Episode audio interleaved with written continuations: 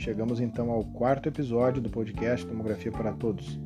E hoje eu recebo aqui para bater um papo o físico médico Márcio Vasques, dando continuidade ao assunto que aborda eh, as rotinas de um setor de tomografia durante esta pandemia de Covid-19. Nosso bate-papo estava programado para falar é, basicamente sobre protocolos de exame, parâmetros técnicos e acabamos evoluindo em nossa conversa e discutindo um pouco sobre o legado que todo esse processo da pandemia também pode nos deixar, apesar de todo o reflexo negativo para o Brasil e para o mundo.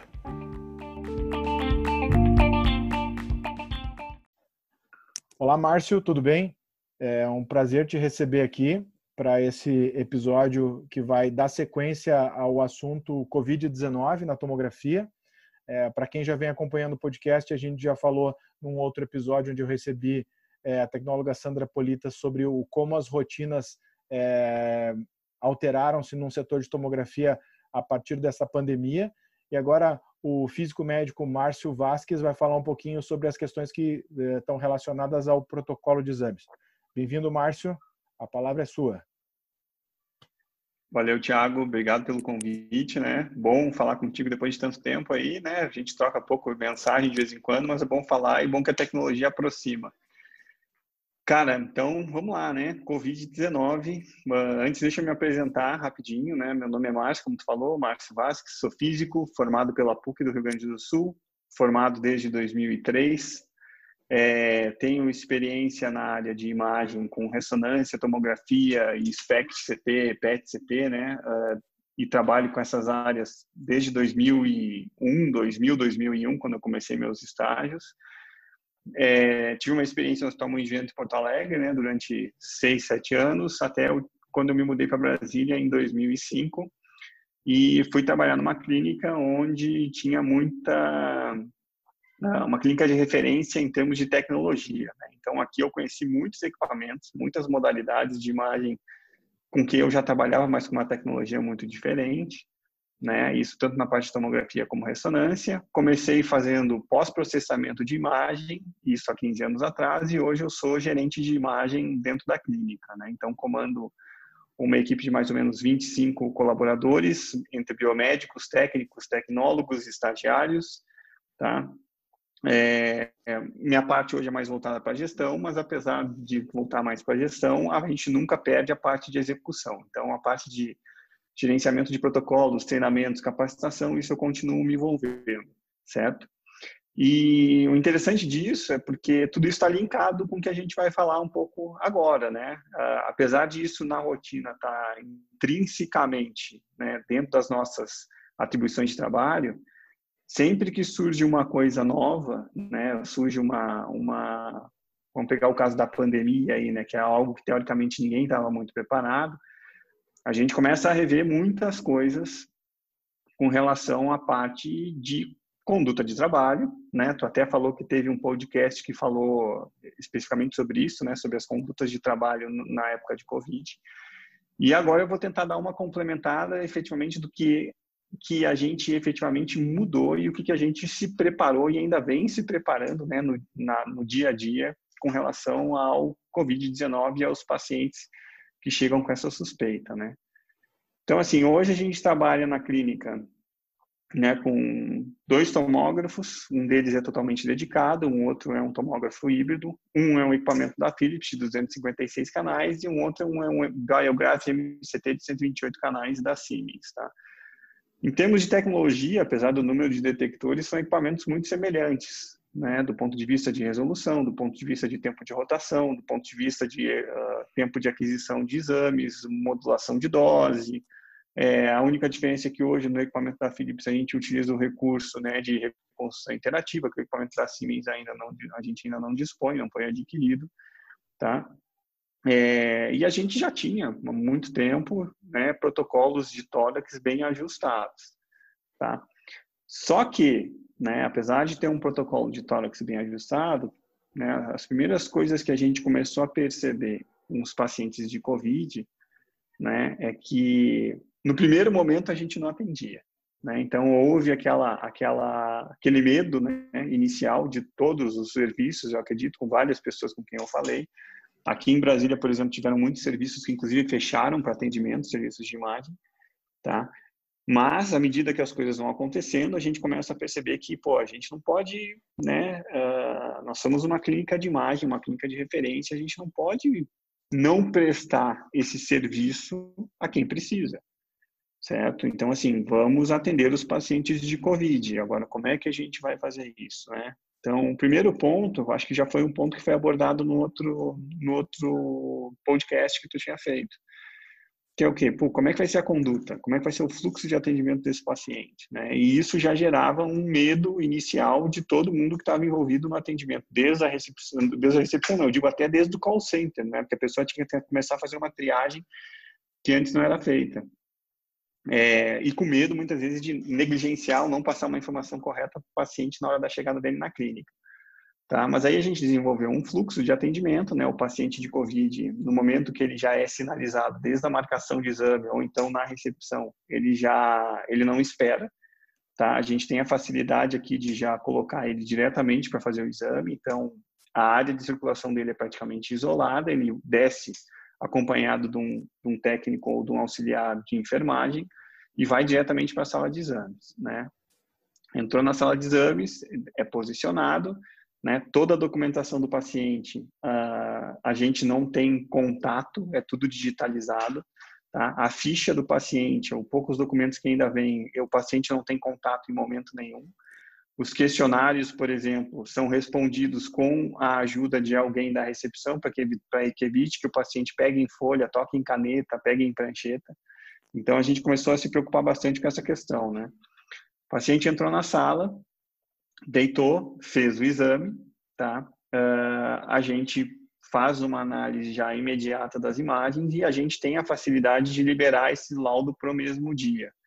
Tá? Então, hoje os médicos, o que eles fazem é, uh, o nosso fluxo, na verdade, né, que envolve o médico, é fez o exame, o operador né, já informa o médico que é suspeita de Covid, essa imagem já é automaticamente lançada para o servidor, né? Do servidor ele olha rapidamente e diz não, vou liberar o estudo, pode falar para o paciente que daqui a uma hora, duas horas o estudo dele está liberado, né?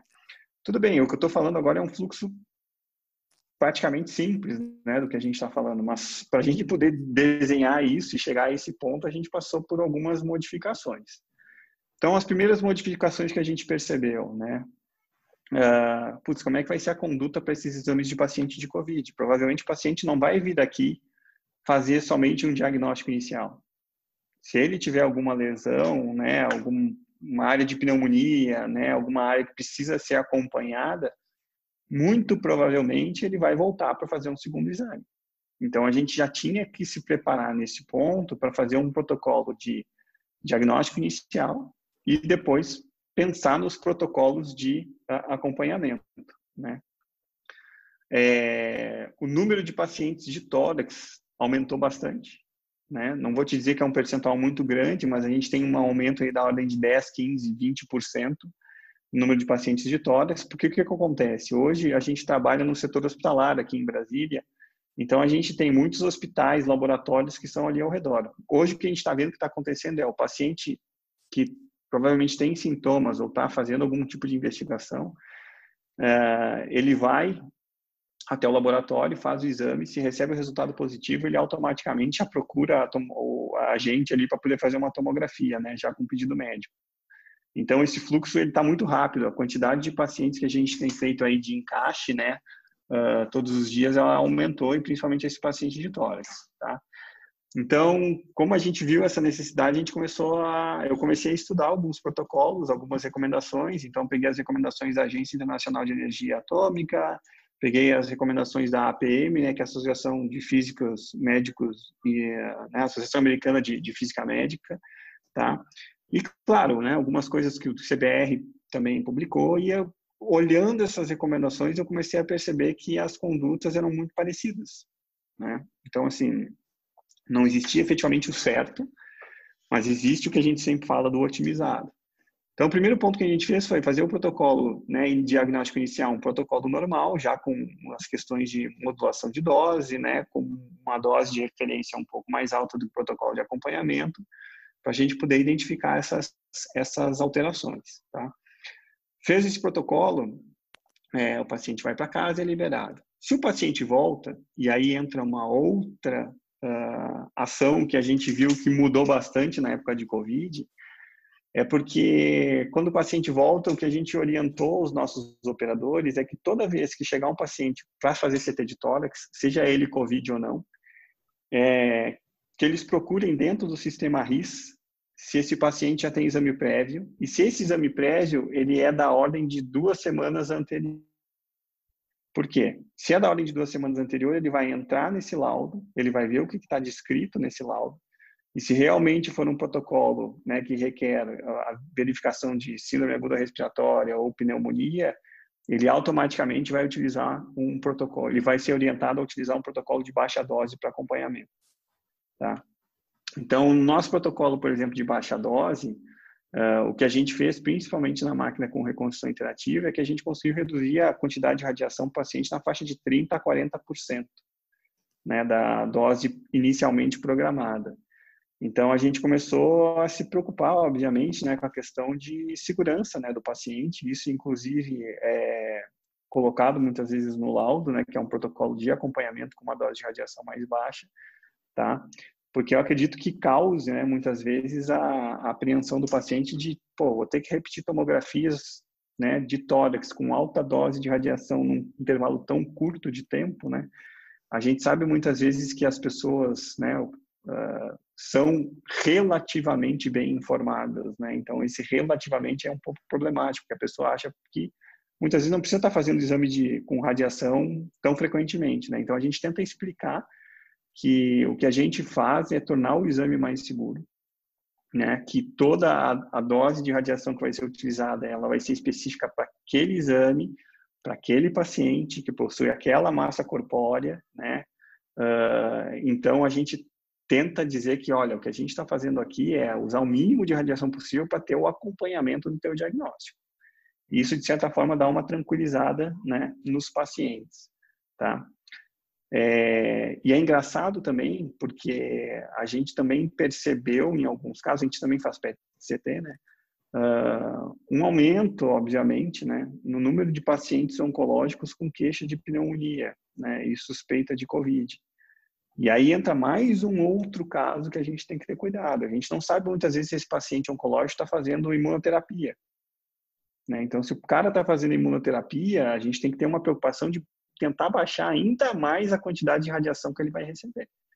Tá? Então, essas são as coisas que a gente, de certa forma, já fazia, mas que ficaram muito mais evidenciadas e ficaram muito mais é, incorporadas na rotina de trabalho dos operadores. Né? Então, eles começaram a entender que eles têm uma parte muito grande no processo de acompanhamento desses pacientes né? e de segurança na realização do exame. Tá certo?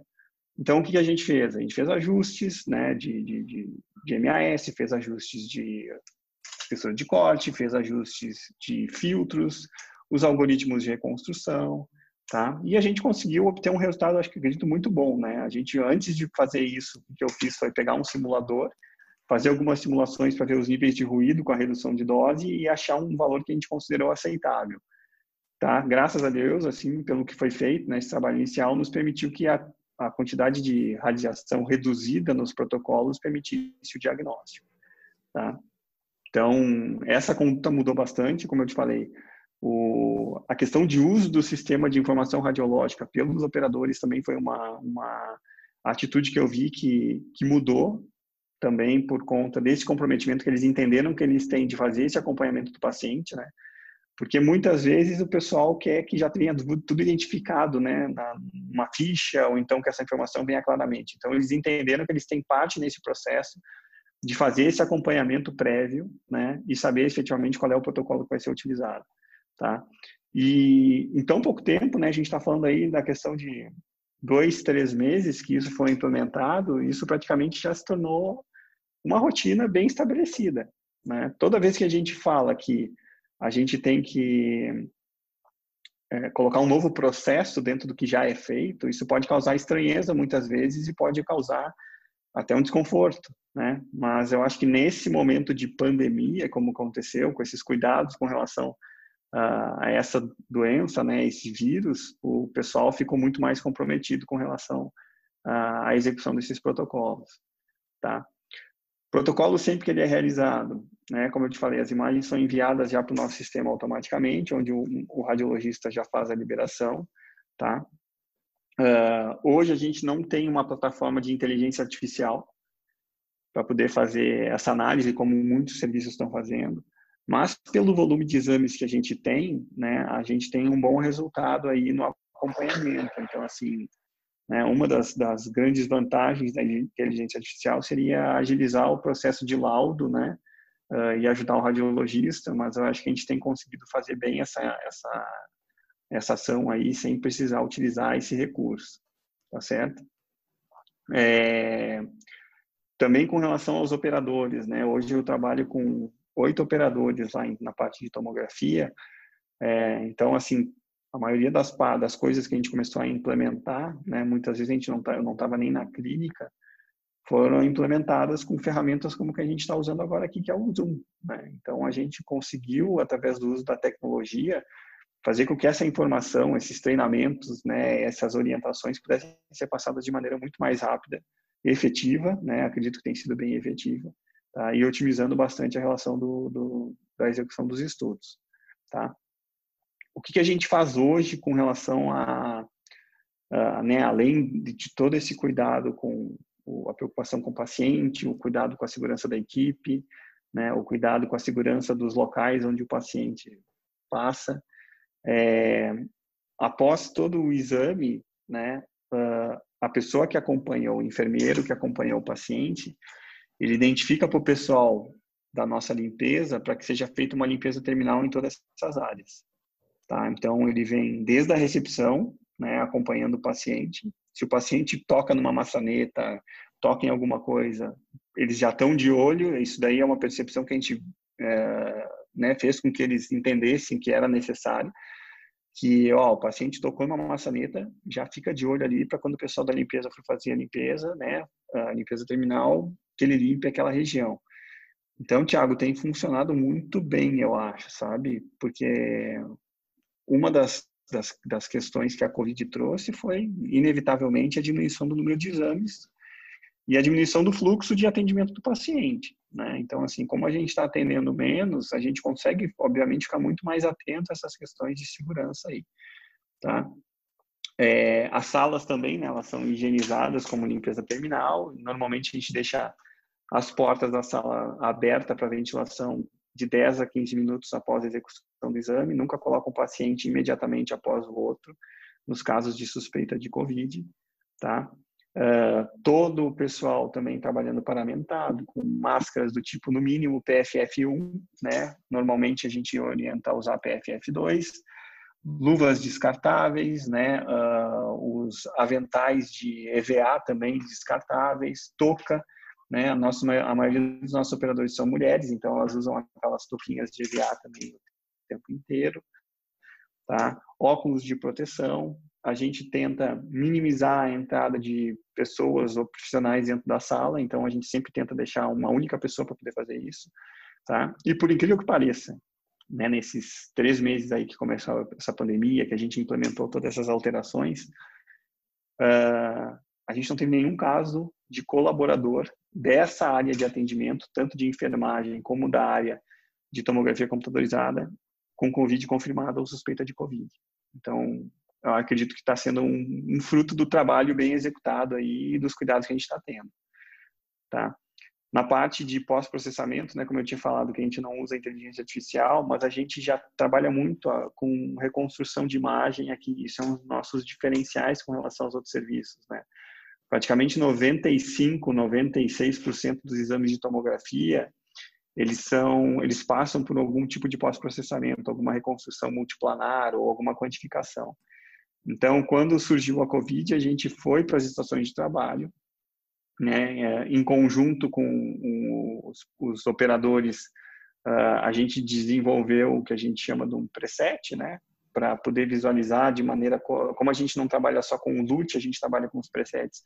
A gente desenvolveu uma, um preset específico para COVID que ajuda bem a identificar de maneira visual as áreas de, de né, vidro fosco ou consolidação ou fibrose, vai dependendo de como está o paciente. Então, isso muitas vezes o médico já utiliza, né, uh, para poder visualizar o, o, exame e também ajuda na questão do diagnóstico para tentar, né, uh, colocar qual é o grau de acometimento, né. Então, se não me engano, são quatro níveis de acometimento, né, de 0 a 25%, de 25 a 50, de 50 a 75, né, e acima de 75. Tá? Então, hoje a gente não coloca o percentual efetivo, mas a gente coloca né, esse tipo de grau, se é acometimento do grau 1, 2, 3 ou 4, de acordo com a, com a evolução do paciente. Tá? Então, basicamente, o que a gente fez foi isso. Né? E por mais que seja, como eu te falei, parece simples o que a gente está falando, colocar tudo isso dentro da rotina de trabalho é, é desafiador, porque primeiro a gente está trabalhando com o medo das pessoas, né? Uh, tanto é que eu te falei que lá no início a gente não atendia os pacientes de Covid. E depois a gente hoje já está num momento onde as pessoas, elas, eu vou te falar, não que elas estejam seguras, né, a ponto de começar a serem a ser negligentes, mas eu percebo que houve essa mudança comportamental na questão né, de cuidado não só com o próprio colaborador, mas também com os outros colaboradores e os outros pacientes. Então, os pacientes de Covid, né, infelizmente ou felizmente, acabaram trazendo essa, essa mudança na nossa forma de trabalho. Aí. É, como eu te falei também, que é interessante falar com relação à parte de protocolo, né? Vamos tentar esmiuçar um pouquinho mais. Como é que a gente determinou esse nível de redução? Como eu te falei, eu peguei um simulador, né? O simulador que vem com os equipamentos normalmente. Fiz imagens do nosso protocolo inicial que a gente tem para as duas máquinas, com e sem algoritmos de reconstrução interativa. E aí eu fui vendo a, a, o nível, fui medindo o nível de ruído em áreas homogêneas, né? E vi que, por exemplo, no diagnóstico inicial com MS mais alto, o nível de ruído era da faixa de 8, 9, né? Então a gente começou, eu peguei algumas publicações já bem antigas até, que falam que o nível tolerado de ruído para determinado diagnóstico ele pode ser da faixa de 30, né? Mas, cara, 30 de ruído, quem for olhar uma imagem vai ficar extremamente irritado, tá? Por mais que diga que possa ser diagnóstico. Então, a gente conseguiu né, baixar uh, o nível de ruído para mais ou menos 15, né, em valores absolutos, tá? E o fato de utilizar nos equipamentos de é, reconstrução interativa, o nível de ruído acabou mais ou menos se mantendo, né? O que a gente fez foi mudar o algoritmo da, da o número de interações ou o tipo de interação que é feita, certo? É, Para quem uh, nunca trabalhou, né, muitas vezes, e a gente tem essa essa realidade aqui na clínica, é, com reconstrução interativa, num primeiro momento, uh, acha que a imagem é muito suavizada, né, acha que pode perder um nível de detalhe. Tem muitos médicos, muitos radiologistas que olham as imagens e gostam de ver muita heterogeneidade e a reconstrução interativa tira um pouco dessa heterogeneidade, tá? Uh, então, assim, a, o, o, nosso equipamento ele recebeu essa atualização tem alguns meses. Então, os médicos né, ainda estão nessa curva de aprendizado com relação ao uso da reconstrução interativa e, e vendo efetivamente que não se perde nada em termos diagnósticos, muitas vezes até se ganha, tá? Uh, só que quando houve essa necessidade, né, eu até conversei com alguns uh, na clínica, de, de estabelecer que, olha, os pacientes vão vir com mais frequência, e a gente está observando que os pacientes vêm com mais frequência, né, num período muito curto, acho que eles entenderam a necessidade de a gente né, efetivamente botar a reconstrução interativa como um mecanismo de uso rotineiro tá? E que a partir desse momento começa a fazer parte do diagnóstico, né, uh, de qualquer tipo de exame, não só para exame de tórax, tá? Então essa foi outra modificação que a COVID nos trouxe, né? Ela adiantou para nós essa curva de aprendizado que estava estava se tendo com relação aos algoritmos de reconstrução interativa, tá? É, o caso dos pacientes é, oncológicos, né? Como é que funciona o fluxo do paciente oncológico com COVID, tá? É, hoje no PET, né, o nosso serviço, uh, o que, que a gente tenta fazer? Já na anamnese, no momento da marcação, é feita uma, né, algumas perguntas. A gente estruturou três, quatro perguntas aí que podem nos dar um indicativo se o paciente ele é positivo ou com suspeita de COVID. Tá? Uh, a gente sempre prioriza a marcação desses pacientes como sendo os últimos pacientes da agenda, certo? Para justamente não fazer com que ele fique muito tempo dentro da clínica e misturado ao fluxo de outros pacientes, tá? Então essa essa tratativa a gente já faz. É, tudo bem, fizemos essa tratativa, vamos supor que o paciente muitas vezes não sabe que é um paciente portador de COVID, como já aconteceu aqui na clínica. É, a gente começou a estruturar, e eu principalmente, né, comecei a mostrar para os operadores quais eram os achados que a gente poderia ter na imagem com relação à COVID, né? Então, assim, vidro fosco eles já sabiam ver, mas, pô, vidro fosco, né, multilobular, né, em vários segmentos, né, uh, ele costuma ter esse comportamento do dia, se eu não me engano, do, até o, o, quinto dia, né, que o paciente começa a evoluir com sintoma, depois do quinto dia pode evoluir para outro tipo de, de comportamento da imagem. Então a gente fez essa essa demonstração para eles. Por quê? Porque se eles olham algo suspeito na imagem, aquele paciente automaticamente já passa a ser, por mais que ele não tenha o diagnóstico ou não saiba, ele já passa a ser considerado um paciente COVID positivo. Tá? Então, aí o fluxo de atendimento desse paciente muda imediatamente. Tá? A higienização da sala passa a ser feita também como limpeza terminal. A sala, né, o, o quarto onde o paciente estava uh, né, deitado e fazendo o preparo pré-exame do PET, uh, ele é fechado, tá? Ele também é higienizado e por pelo menos 30 a 40 minutos depois que ele sai, não é ocupado por nenhum outro paciente, tá? Banheiro, todos os lugares onde o paciente vai, ele é, é higienizado e somente depois dessa higienização, dessa limpeza terminal que os outros pacientes podem se dirigir, né, ao, ao banheiro ou se dirigir em outras áreas dentro do serviço de medicina nuclear e PET-CT, certo? Então, paciente também com suspeita de tórax, né? Às vezes vem com tosse, mas não tem suspeita de Covid. Olhou a imagem, viu que é suspeita, no momento que é feita essa identificação, o paciente já passa a ser tratado como um paciente, né, com Covid. Por mais que ele não tenha o diagnóstico ou não venha até o diagnóstico, a gente trata ele como paciente é, com, com o mesmo fluxo de paciente de Covid, tá? É, então, essas, essas ações aí também uh, ajudaram, principalmente no, no aprimoramento técnico dos nossos operadores.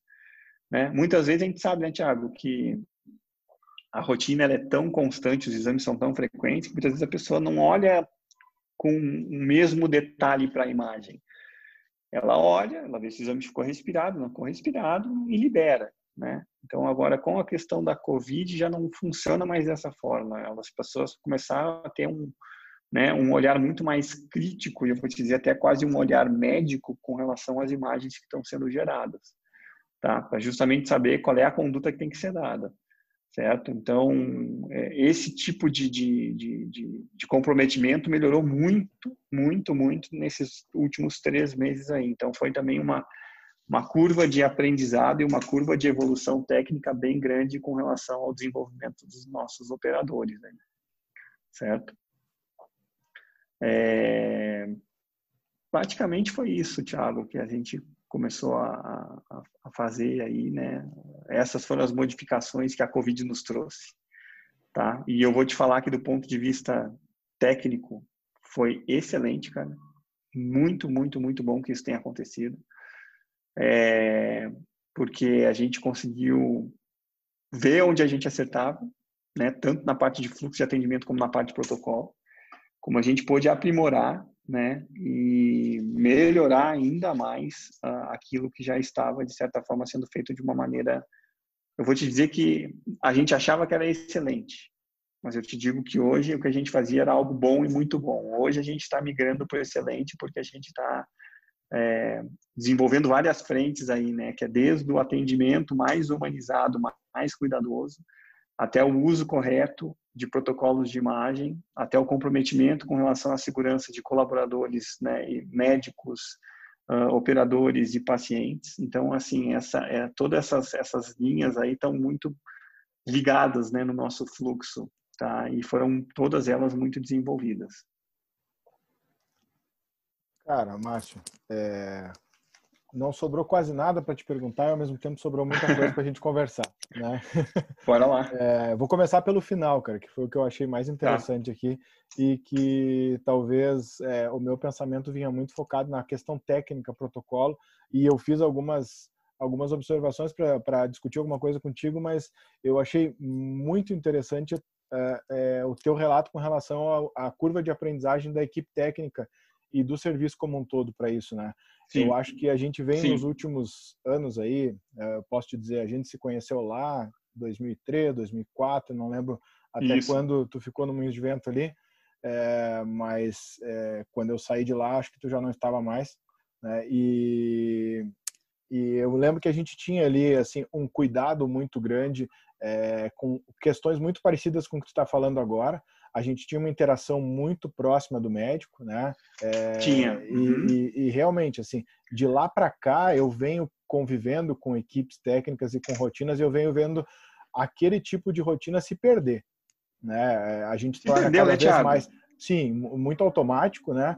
As, é. É, assim, a demanda com relação ao fluxo de pacientes, ela cada vez aumenta mais, né?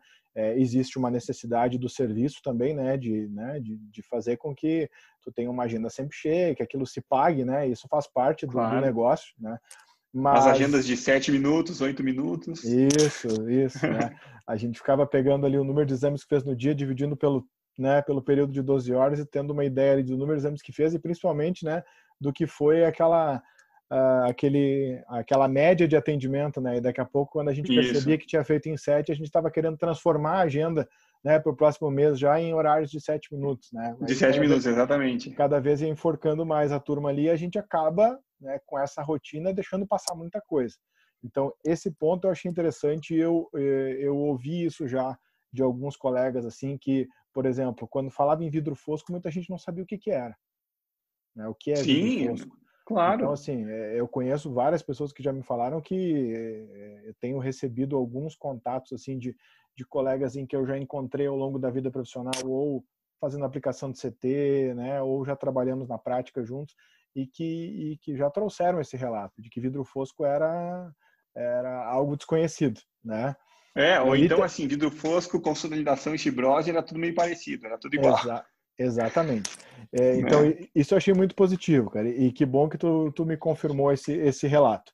Mas aí, eu, eu, pensando em várias coisas que tu falou com relação ao protocolo, eu notei assim que mesmo sendo uma clínica, tu trouxe algumas situações muito parecidas com o que a Sandra é, que trouxe para nós um relato do Hospital de Clínicas em Porto Alegre, a referência Covid no estado do Rio Grande do Sul, né, a principal referência, e do Hospital de Pronto-Socorro, que atende pacientes de trauma, urgência, emergência, não seria uma referência Covid, mas pensa que lá todo paciente que chega inconsciente é um paciente suspeito, né? A partir uhum. do momento que tu não pode ter informação dele. E ela trouxe relatos muito parecidos, né? É, e eu achei até que tu não traria um agora, que seria um paciente que chegou sem, sem ser suspeito de Covid e de repente se tornou suspeito Covid. Exatamente. A gente pensa é. que isso só acontece no hospital, mas na clínica também acontece, né? Também acontece. E eu vou te falar, Tiago, assim, a, gente falou aqui muito da questão da tomografia, né? Mas uh, houve necessidade também de o que cara pode ser é, é, até engraçado né do ponto de vista ou achar que é uma coincidência muito grande. Mas a gente percebeu também um aumento no número de ressonância de tórax certo? A gente percebeu esse esse esse aumento. Uh, até onde eu, eu tenho conhecimento nesses três meses das ressonâncias de tórax não chegou nenhum paciente com suspeita de covid né? Uhum. É, e, infelizmente, né, Tiago, a gente trabalha num país onde muitas vezes o pessoal quer ser um pouco esperto e às vezes omisso. Sim. O que, que eu ensinei para o pessoal da ressonância? Pô, ressonância tu não vai ver parênquima, mas tu consegue ver áreas onde tu tem uma suspeita de consolidação, por exemplo. Uhum. Então, aconteceu há mais ou menos umas três semanas atrás o caso de uma paciente que foi fazer ressonância de tórax sedada. Uh, a gente não tinha muitos dados com relação ao pedido médico dela, tá? Mas apareceram essas áreas suspeitas nos tórax. E aí eu falei, pessoal, esse paciente, desse momento em diante, ele tem que ser considerado, por mais que ele seja sedado, paciente de COVID, tá? Enquanto o paciente estava fazendo o exame, né, a, o pessoal começou a correr atrás de informações, tudo até que conseguiram achar que a suspeita clínica do paciente era um paciente que estava suspeita, estava fazendo exame porque estava fazendo, estava com suspeita de metástase, certo? Mas assim, até a gente ter essa confirmação, né, enquanto a gente não teve, o paciente era tratado de um determinado momento essa confirmação com paciente de COVID. Então comecei a mostrar para o pessoal que eles tinham que desconfiar nas imagens de ressonância, por exemplo. Né? Então isso vai acontecer para qualquer tipo de paciente. O paciente ele pode chegar lá fazer uma ecografia, ele pode chegar a fazer uma radiografia, ele pode chegar a fazer uma tomografia, né, sem ter queixa, sem ou então às vezes até a gente sabe que tem pessoas que omitem com medo de sofrer determinada represália, muitas vezes o paciente pode omitir algum tipo de informação, né? Mas que as pessoas têm que estar com o olho preparado e olhar as imagens, não é olhar a imagem do, do ponto de vista como a gente sabe que que acontecia, que é na agenda de sete minutos, que é o que olhou, não mexeu, beleza, está liberado. Não, as pessoas vão ter que começar a olhar a imagem de uma outra forma e entender quais são esses achados, né? Que nem tu falou. Uh, tem pessoas que trabalham há tantos anos com isso que não sabiam qual era a diferença do ruído fosco de uma consolidação de uma de fibrose. Né? Então, é preciso identificar isso, né? sinalizar, e aí a sinalização ela não é mais só verbal, a sinalização ela é verbal, ela é dentro do nosso sistema, né, no RIS, que tem uma série de recursos que fazem com que isso possa ser uh, visualizado pelo médico, né, de uma maneira bem mais efetiva, né, uh, para que a gente possa ter um bom tratamento, né, e uma segurança, principalmente, no atendimento desse paciente. Uma, uma outra questão que tu trouxe aqui é da reconstrução interativa, né? Mais um dado uhum. positivo aí que conseguiu aplicar ele é, eu já tive experiências em campo, né, de tentar utilizar a reconstrução interativa em treinamentos e ela ser totalmente rechaçada a opção. É, e eu, eu, trago uma linha de raciocínio aqui que vem lá do início dos anos 2000, final dos anos 90 para cá. Quando a gente migrou dos equipamentos não multi-slice, onde os cortes eram mais grossos, 2 milímetros, 3, uhum. até 5, a gente tinha um índice de ruído muito menor. Mas a gente tinha vários problemas, por exemplo, volume parcial de estruturas, porque estava cortando mais grosso, enfim. Uh, Reconstrução os, multiplanar não se fazia. Mas os médicos e a equipe técnica eram acostumados com imagens mais lisas. Aí a gente Sim. migrou para cortes de 0,6, 0,7, 1 milímetro já foi né, é, algo que, que gritou ali com cortes muito finos, né, que traziam a resolução que se esperava, não tinham as questões de artefato de volume parcial, mas traziam com elas ruído. É, uhum. Até acostumar com isso, né, não foi fácil. É, aí a gente tinha que, claro, adquiria com, com uma colimação menor, reconstruía mais grosso, mas pô, mas aí eu reconstruo com 5 milímetros e aí eu acabo tendo volume parcial de novo, né? Então a gente é. acabava é, tendo que acostumar com ruído para ter os benefícios do multislice, ter boas reconstruções e principalmente imagens com resolução melhor. Aí uhum. quando, quando todo mundo acostumou, veio a reconstrução interativa, que tira ruído mas ela tira, tira ruído, ruído. Dentro, dentro, de um corte fino. É. Então a gente Exatamente. Tem, aí a gente começa a achar isso ruim de novo, né? Porque agora a imagem tem aquela suavidade que tu perdeu quando tu acrescentou ruído cortando fino, né? E tu consegue ter o corte fino com essa suavidade. É, e agora eu acho que todo mundo vai passar por esse momento de aprendizagem, né? Esse pré-conceito, a reconstrução interativa vai se perdendo devagar. E talvez esse, esse seja um momento, né, em que, por exemplo, tu precisou rever protocolo, pensar que os pacientes teriam uma frequência maior né, de realização de TC. Num período muito curto, né? É uma frequência maior num período curto. A gente está é. falando aí da ordem de 5, 6, 10 dias aí entre um exame e outro. Exatamente. E, e, e hoje tu, tu, não atende pacientes que estão internados, né? Só pacientes eletivos, por mais que eles sejam. Só eletivos, é. é. Eles vêm de um atendimento hospitalar ou de um consultório, mas imagina dentro de um hospital, onde o paciente tem uma piora em três dias e repete a tomografia, daqui a pouco tem outra piora, aí repete mais uma vez, aí ele melhora, aí tem que ver como é que estão as lesões. Então, num período de duas semanas, aí ele fez, sei lá, quatro, cinco tomografias. Então, essa tua redução de dose utilizando a reconstrução interativa e tirando esse preconceito é, é um ganho que talvez seja um legado né, pós-Covid. Se é que a gente pode. Não, e eu acho que vai ser. Eu acho que vai ser um legado. É, vamos pegar um exemplo igual tu colocou aí, né? Que a reconstrução interativa ela tira o ruído do corte fino, tá? Uhum. Se tu me perguntar assim, pô, muda o diagnóstico, para reconstrução iterativa para reconstrução né, com retroprojeção filtrada, eu vou te dizer que na maioria dos casos realmente não muda, né? Só que o que, que a gente começa a perceber de bom na reconstrução interativa, que, é que acho que o pessoal está começando, né, os médicos principalmente estão começando a se dar conta. A delimitação da área né, comprometida.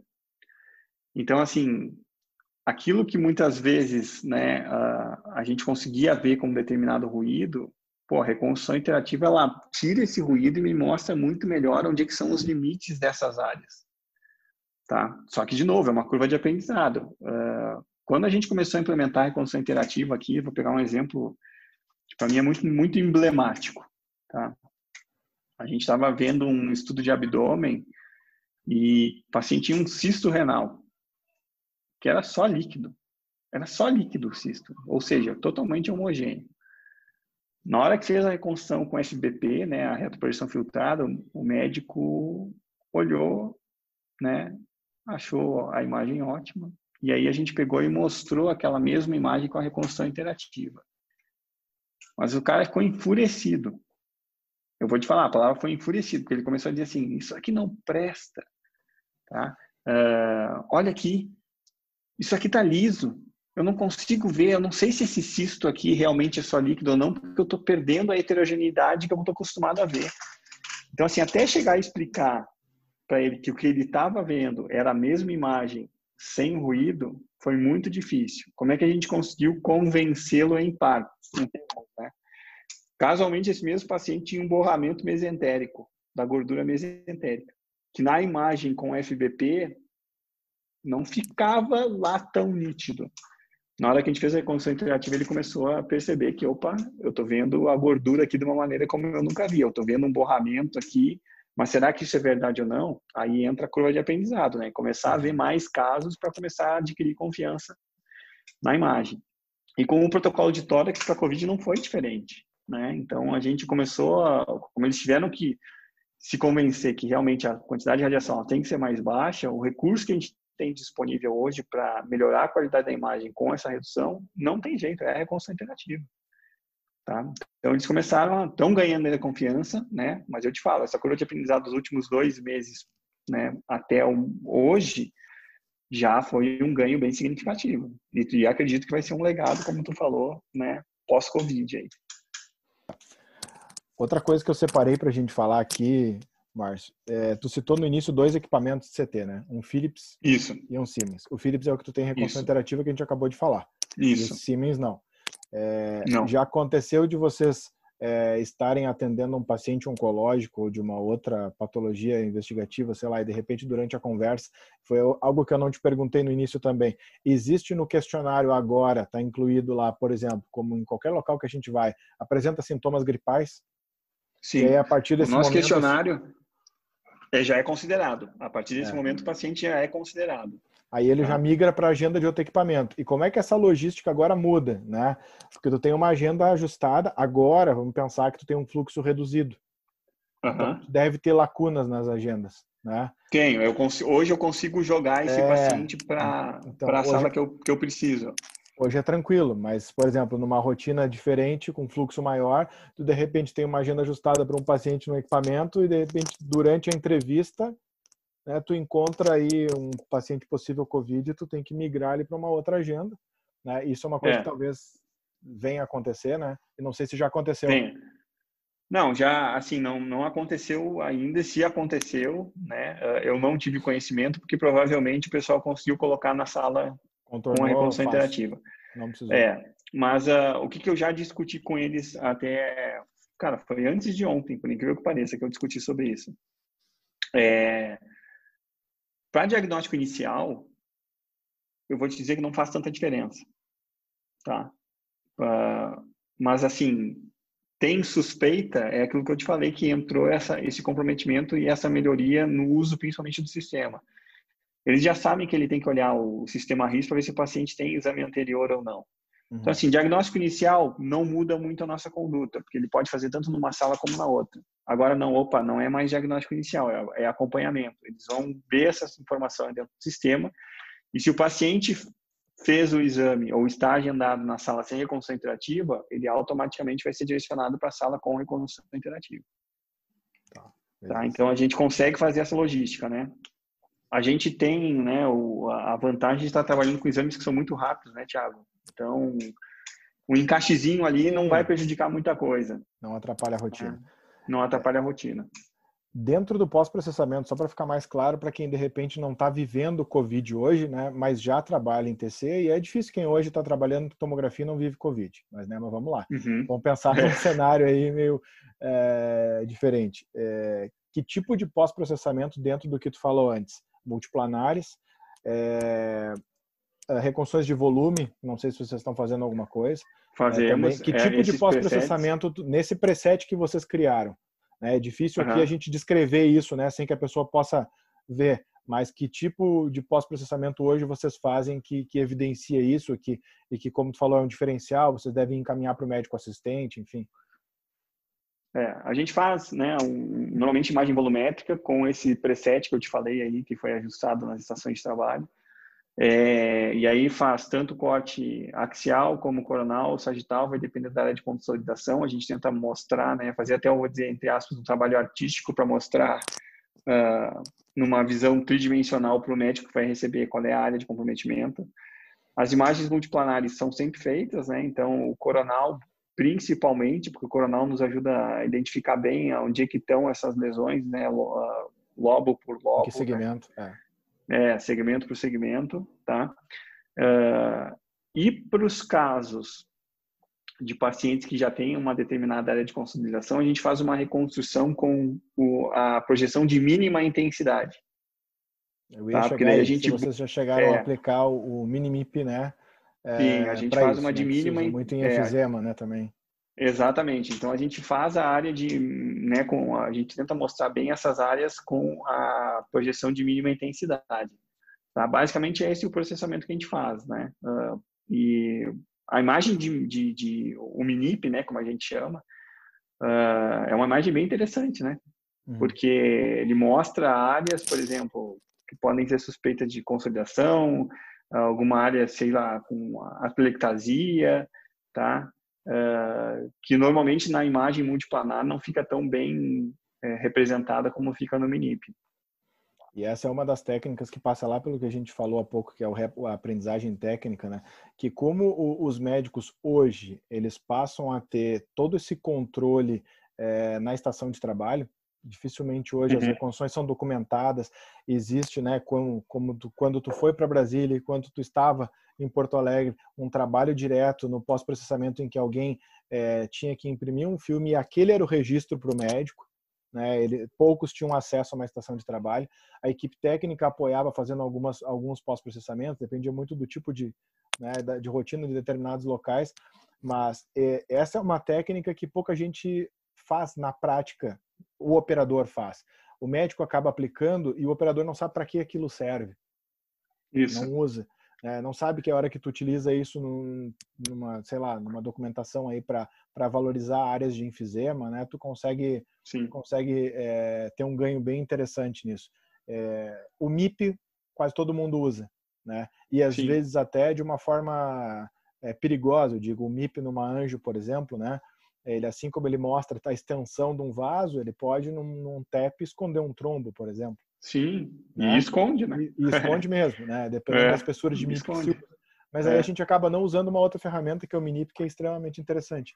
E eu, depois que, que tu falou do, do pós-processamento em volume e, e os sagitais coronais, eu ia chegar nele e tu acabou te adiantando. É, é. E, cara, na verdade, tu falou de tudo, né? Sobrou pouca coisa e foi perfeito. É. O, essa parte de, de reconstrução, assim, é, ela, ela divide muito opiniões, né? Porque, se tu for falar, tem muito médico que acha que a reconstrução não serve para nada, e eu vou chegar e vou dizer, realmente, se, tu, se a gente está falando em termos de diagnóstico, pode ser que a reconstrução não acrescente no diagnóstico. Mas aí entra outra vertente, que é igual tu falou, que é a questão de documentação né? Pô, tu poder mostrar para o médico e com que ele, às vezes tu menciona no laudo, não, o paciente tem 50% de comprometimento pulmonar.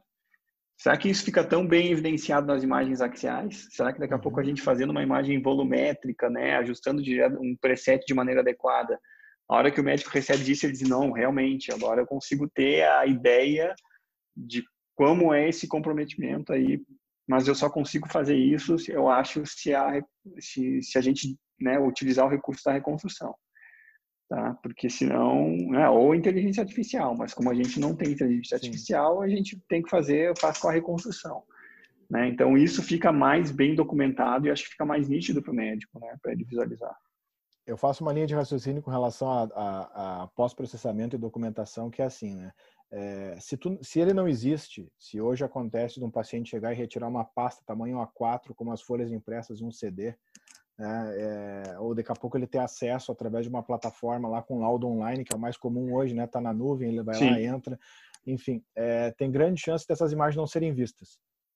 É, e no Muito. momento que só o radiologista entende aquilo, vê e descreve no laudo, e isso não está claro para o médico assistente, não está claro para o paciente, é, o processo de entendimento né, para o resto da cadeia acaba não acontecendo da forma mais clara. E o paciente no, na ponta lá é, é, é fundamental para ele entender. Tu imagina te colocar no lugar do paciente, chegar no consultório, ele abrir o exame e o médico assistente abrir uma reconstrução, conseguir enxergar, por exemplo, uma coisa mais simples, um sagital de coluna, ele conseguir ver lá o deslocamento de um disco que na, na tomografia não é algo normal, né? a aquisição não é em sagital, uhum. mas é uma, um pós-processamento simples, tu poder enxergar um disco protuindo pra, né, em direção ao canal, tocando o canal e o paciente poder olhar aquilo e entender.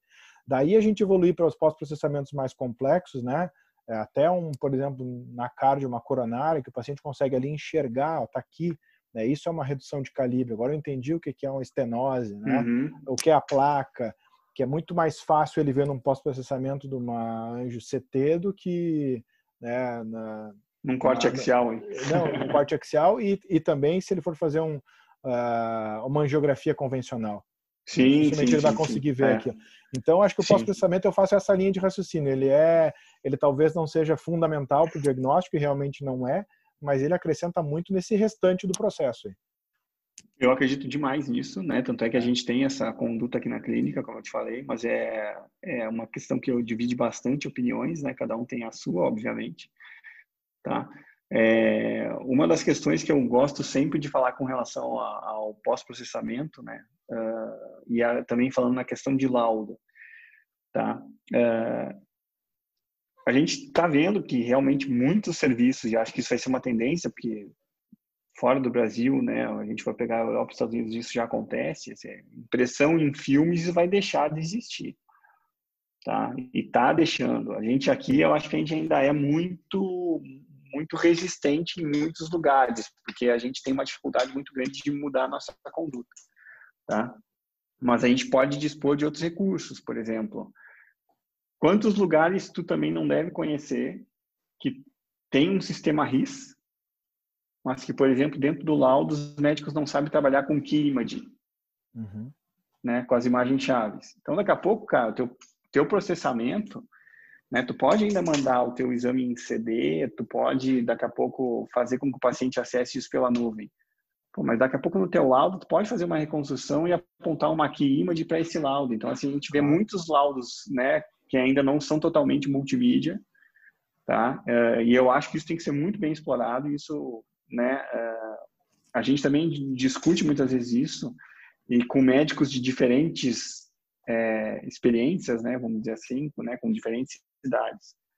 A gente percebe muito que os médicos que uma, muita experiência, né, já trabalham na área há muito tempo, olham a chegada da tecnologia com um pouco de, de colocar entre aspas resistência, né, uma dificuldade de entender para que, que ela vem agregar. E a gente está entrando na geração que é a geração dos millennials, né? Que todo mundo quer a coisa ali digital, fácil, pegando pelo WhatsApp ou então recebendo no celular.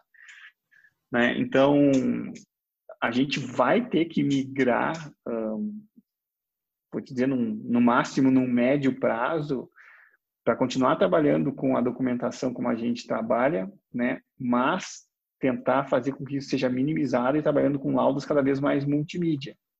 E o laudo multimídia não necessariamente vai ser só de corte axial e corte coronal ou sagital. O laudo multimídia vai ter que ter também até pela questão de documentação, imagens volumétricas pós-processadas, porque isso vai agregar bastante. Essa é a minha opinião, né? Perfeito. Estamos de acordo, total. total. Concordo com a tua resistência entre aspas e com o restante todo. É. Márcio, me diga se tu quer acrescentar alguma coisa aí. Da minha parte, foi extremamente rico em detalhes o teu teu relato inicial sobre a alteração de rotina. Ele fecha e vem de encontro a tudo que a gente ouviu no episódio 2 é, com a Sandra falando sobre alteração de rotina no hospital, né? É, uhum. Eu acho que tu já concluiu trazendo que muita coisa vai, vai repercutir em resultado positivo de alteração de rotina. Eu perguntei para a Sandra sobre é, o que fica depois de tudo isso, né? Ela espera uhum. que alguma, algumas coisas não, não fiquem. Eu lembro né, que ela trouxe isso, que é esse excesso de cuidado, até, por exemplo, é, tu ter que emprestar uma caneta para um colega, né? E tu ter que higienizar é, não, é, durante e depois, né? Daí, é, é, Mas essas boas práticas que tu trouxe, né? Essas são, são, são fundamentais se manterem, né? É, essas não, as boas práticas a gente discutiu isso lá no início, Thiago, que é, o é. que que provavelmente, por exemplo, pô, qual é o cara que não é, é a mesma coisa. O exemplo que eu dei quando a gente estava conversando sobre isso era a questão do restaurante, né? Uh, tu te sente mais seguro comendo num restaurante onde a cozinha está lá aberta, tu tá vendo o pessoal todo paramentado, né, se, é, mexendo na comida, preparando a comida, vendo que tem uma certa, né, tem um grau de higiene grande. Ou daqui a pouco tu ir num restaurante que tu, tudo bem, tu recebe um prato bonito, mas tu não sabe se tem um band-aid que foi misturado junto com o molho lá. exatamente, exatamente. Então, assim, aquilo que o paciente vê, uh, e a gente fala até não com o paciente, a gente fala com, vamos falar como consumidor. Aquilo que a gente está uhum. vendo, né, cara, aquilo, tra, aquilo traz segurança. Então, daqui a pouco tu chegar num serviço de saúde, onde tu vê que tu tem uma triagem que hoje está sendo melhor feita, tu tem um cuidado de higiene que foi melhorado, né? Tu tem um profissional que vai te atender bem paramentado e paramentado adequadamente para o que ele vai fazer, né? Não estamos falando nem em excesso e nem em, é, vamos dizer assim, é, o desleixo, né? Mas tu ter um profissional bem paramentado, pô, isso aí vai repercutir muito, isso é uma boa prática, isso acho que vai ter que ser mantido. Não? Perfeito. Márcio, é, te agradeço muito, muito. Que isso, cara, é, prazer. A, a, tua contribuição aí para esses primeiros episódios aí do projeto acho que foi fundamental, não tinha por que não começar por isso, né? Talvez, uhum. vamos pensar né, que daqui a meses, um ano, dois anos, né? Se tudo muda muito, mas que a realidade de, um, de podcasts existirem continue, né? Da minha parte, eu espero que continue, eu gosto muito. Então, alguém pode estar ouvindo isso lá daqui a um ano, dois anos e pensar, nossa, né? Tudo isso que foi descrito lá atrás, né? É, uhum. é, se confirmou, realmente aconteceu, mudou, é assim, não é assim, enfim.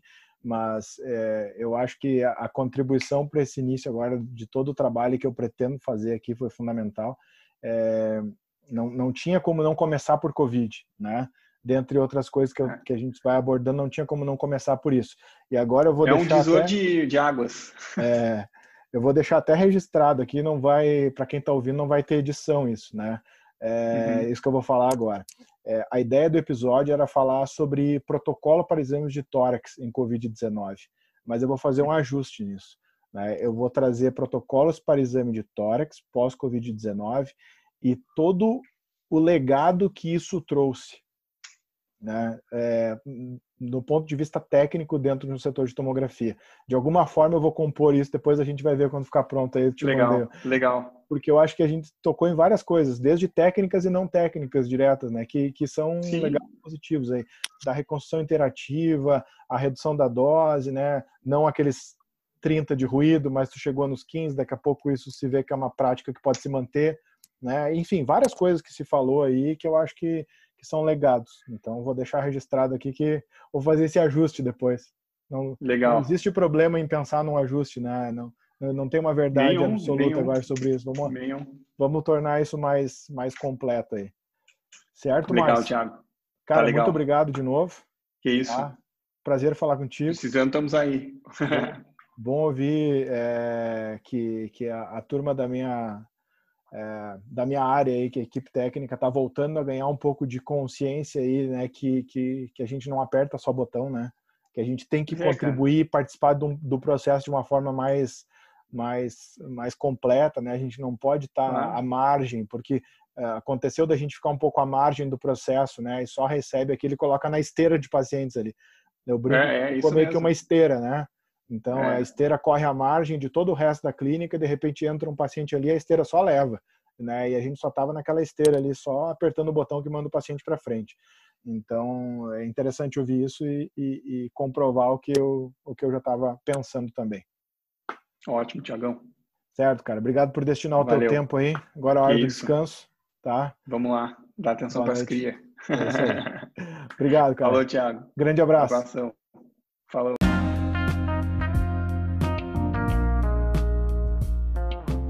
Chegamos então ao final de mais um episódio, gravado no dia 25 de junho de 2020.